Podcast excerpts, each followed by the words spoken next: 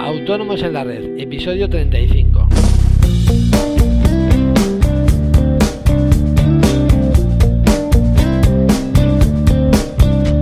Muy buenos días a todos y bienvenidos a Autónomos en la Red, el podcast en el que los mejores autónomos se enteran en 5 minutos de todo lo que les afecta en sus relaciones con Hacienda y la Seguridad Social. Si queréis contactar conmigo para cualquier tipo de duda, consulta, algún tema que os gustaría que trate en próximos podcasts, en fin, para lo que sea, ya sabéis que hay que utilizar el formulario de contacto de nuestra web asesoríafiscalautónomos.es. Estaré encantado de contestaros, eh, ya sea a través del correo electrónico o mediante un podcast, ¿por qué no? Eh, hoy vamos a hablar eh, de una de esas preguntas recurrentes que nos hacéis todos muy a menudo. ¿Qué gastos puedo deducir? Es una pregunta que al menos escucho tres o cuatro veces a la semana como poco, por lo que qué mejor que hacer un podcast sobre, sobre este tema, ¿verdad? Eh, como regla general, eh, son deducibles todos los gastos en los que incurrimos y sean necesarios para el normal desarrollo de nuestra actividad. Pero bueno, es una definición un poco vaga, ¿verdad? Eh, y muchos pensaréis, pues ya está, si yo lo considero necesario es deducible. Y no es así, quien tiene el poder de decidir si algo es deducible no es la agencia tributaria. Y si no nos gusta, para eso están los tribunales. Eh, pero claro, como Hacienda no paga las costas en ningún caso, en la mayoría de las ocasiones nos saldrá más caro el collar que el galgo, por lo que tendremos que tragar con lo que decida la agencia tributaria. He dicho así, parece que estamos vendidos ante el inspector, pero la verdad es que si aplicamos un poquito de lógica eh, no tendremos ningún problema. Eh, pero bueno, hay determinados gastos que no tenemos muy claros si son deducibles o no, por lo que vamos a ver los criterios que sigue Hacienda en estos casos y que deberemos tener en cuenta a la hora de deducir nuestros gastos. Eh, los más comunes serían, bueno, los más comunes son pues la deducibilidad de los gastos del coche en el caso de turismos. Eh, aquí solo son deducibles estos gastos, gasolina, reparaciones, impuestos, etcétera, cuando el autónomo sea un viajante, ya que la Dirección General de Tributos entiende que el coche también se usa para la vida eh, para la vida privada, por lo que tendríamos que demostrar qué porcentaje de uso eh, le damos en nuestra vida privada y qué porcentaje le damos en nuestra actividad. Eh, como esto es algo prácticamente imposible, Hacienda interpreta que el porcentaje de nuestra actividad es cero y no permite deducir. Es más, en los últimos años nos hemos encontrado con inspectores que, aun siendo el inspeccionado representante de comercio han echado para atrás este tipo de gastos. Eh, tal vez un caso puntual de gasolina en un momento dado, pues bueno, puede ser, ¿no? Pero, pero claro, pasa como siempre, pagan justos por pecadores. Eh, como hay gente que mete hasta los recibos de gasolina del vecino, pues todo fuera y se acabó. En el caso de los gastos de las furgonetas y camiones, eh, ahí está claro, todos los gastos son deducibles, puesto que, que se entiende que no hay un uso particular. Eh, luego tenemos también otro aspecto dudoso, serían los gastos de la vivienda compartida con la actividad. Eh, los gastos del alquiler o un 2% del valor de adquisición en el caso de que, de que seamos propietarios serían deducibles en el porcentaje de metros cuadrados que utilizamos en nuestra actividad. Eh, para ver un ejemplo, si tenemos una casa de 100 metros cuadrados y utilizamos una habitación de 10 metros cuadrados, el 10% del alquiler o, o de ese 2% de del precio de adquisición eh, de la vivienda eh, sería desgravable, pero claro, a su vez implica que no podamos deducir esa parte en la renta como vivienda habitual. Eh, lo que más o menos viene a salir comido por servido en la mayoría de los casos, por lo que la verdad es que no os aconsejo que lo metáis como gasto de la actividad.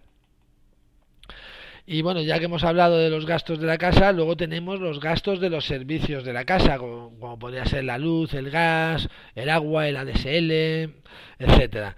Bien, el criterio que sigue Hacienda en estos casos, en el caso de los suministros de la vivienda, eh, que compartimos como habitual y a la vez para la actividad, es que tengamos dos contadores o dos contratos independientes, uno para la vida privada y otro para la vida empresarial o profesional. Es decir, tendríamos que contratar dos ADSLs, eh, tendríamos que tener dos contadores de luz, dos de agua, dos de gas, etcétera. Uno para la zona de trabajo y otro para el resto de la casa. Esto que esto es en la práctica imposible, eh, por lo que Hacienda eh, no nos va a admitir ningún tipo de gasto de este tipo. Eh, aunque ya en Madrid ha habido una sentencia en contra de esta interpretación, eh, Hacienda sigue con su interpretación y, como os dije antes, si no nos gusta tendríamos que acudir a los tribunales. si los gastos son de un local o, un piso, me da igual, eh, donde ejercemos la actividad, eh, pero que es diferente a nuestra vivienda, por supuesto ahí todos los gastos serían deducibles sin ningún tipo de problema. Otro tipo de gasto muy controvertido y que vemos que la gente abusa de ellos serían los gastos de comida, restaurantes, etcétera. Bien, estos gastos serán deducibles cuando sean necesarios para el desarrollo de nuestra actividad. Por ejemplo, si tenemos nosotros que somos de Madrid, un cliente en Barcelona y tenemos que ir a firmar un contrato, a hacer un trabajo, eh, pues bueno, será fácil demostrar que es necesario ese gasto de comida allí, ¿no? Si, por ejemplo, es en nuestra localidad, será bastante más difícil que nos lo acepten. Eh, mi consejo en este punto, no abusar. Hay gente que mete hasta un café y claro, cuando llega la inspección vienen los lamentos. Es importante que, que, lo que hagamos sea razonable y acorde a nuestros ingresos y por experiencia cuando abusamos en este tipo de gastos, lo único que conseguimos es que el inspector de Hacienda se enfade y además de echarnos para atrás todos los gastos de este tipo, mire con mucha más lupa el resto de gastos. Y así como gasto controvertido que vemos normalmente estarían los gastos de ropa. El criterio aquí es muy sencillo. Es deducible exclusivamente los uniformes y la ropa de protección. El resto no es deducible.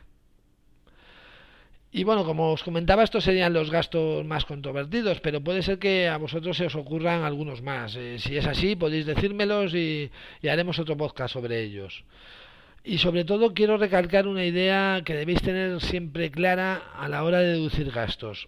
Eh, al contrario que en cualquier otra rama de nuestro ordenamiento jurídico, eh, con Hacienda somos culpables mientras no demostremos lo contrario. Eh, lo contrario, perdón. Hacienda tiene la sartén por el mango y nos quitará todos los gastos que considere oportunos y claro, nos sancionarán, por poner un ejemplo, con 2.000 euros.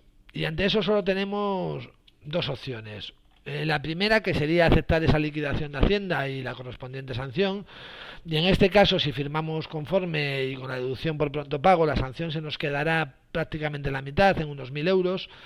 O bien podemos recurrir a los tribunales teniendo claro que Hacienda nos llevará hasta el Supremo si ganamos.